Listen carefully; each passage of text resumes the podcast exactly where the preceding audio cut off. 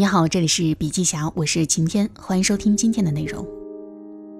究竟我们要建立怎样的人际关系才是最积极、最理想和适当的，才能让我们感到幸福的呢？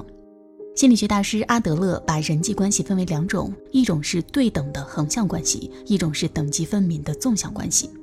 横向关系里面的各方都是平等互助的，大家都生活在同一个水平面上，只是从不同的出发点向着目标前行，不存在谁优谁劣，只是先出发和后出发的区别。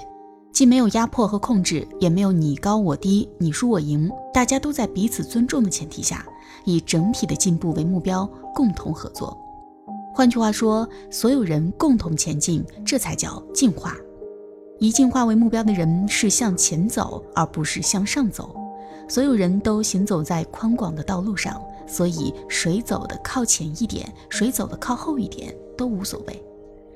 那么，我们再来看一看纵向关系。纵向关系认为，人和人之间必然要竞争，必须以爬到顶层为目的，因为向上的阶梯非常狭窄，以至于一个阶梯没法同时站两个人。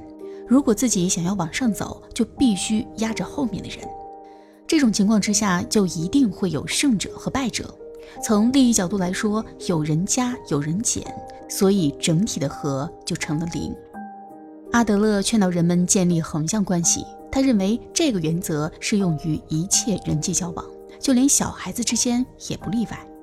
比如说，家长、老师往往把自己视为权威，高高在上，对孩子进行惩罚或者训斥。然而，效果如何呢？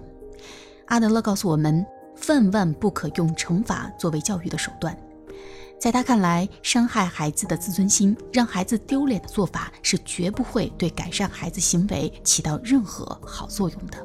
这样做呢，只能让孩子感受到学校或者家庭里没有自己的容身之地，而且周围的人都是自己的敌人。于是呢，他就要花费更大的力气去和敌人对抗。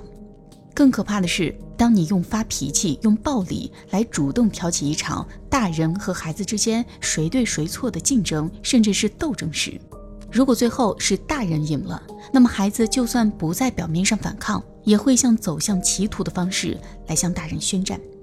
这时候呢，他们不只是想让大人生气，甚至还想让大人讨厌自己。他们会越发表现出自己无可救药的一面，让大人一想到他们就绝望。认真想一想啊，通常孩子对父母最大的报复是什么呢？就是干脆毁掉自己的人生，因为这样呢，就可以让父母陷入彻底的失败。更何况，惩罚就算有效，那也只是暂时的。如果惩罚的人不在孩子身边，孩子肯定会固态复萌。听到这儿，也许有的家长会说：“我哪敢批评孩子啊？从来都是赞美表扬为主。”但是阿德勒同样会纠正你：说教和训斥固然行不通，一味的表扬也同样不可靠。为什么呢？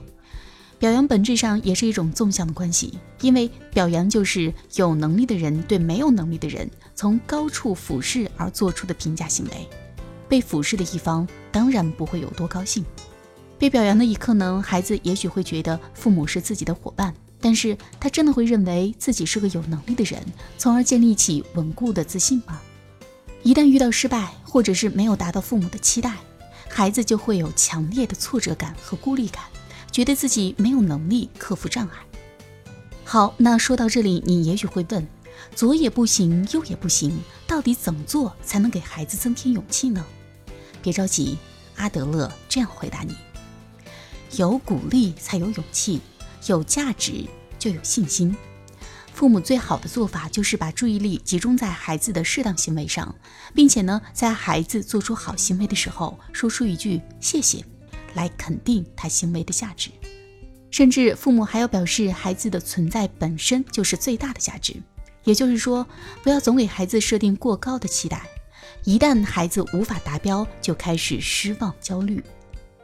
你要让孩子知道，他积极健康的活着就是成功，就是意义，父母就该为他感到欣慰。这样做以后，孩子的内心才会涌起真正的安全感。也会拥有高情商，懂得跟别人建立平等协作的双赢关系。好了，借着以上的例子，我们来总结一下：最理想的人际关系是要和他人建立彼此尊重的横向关系，放下得失输赢之心，以进化为目标，平等互助的共同向前走。好了，今天的内容分享就到这里了，感谢收听，我们明天见。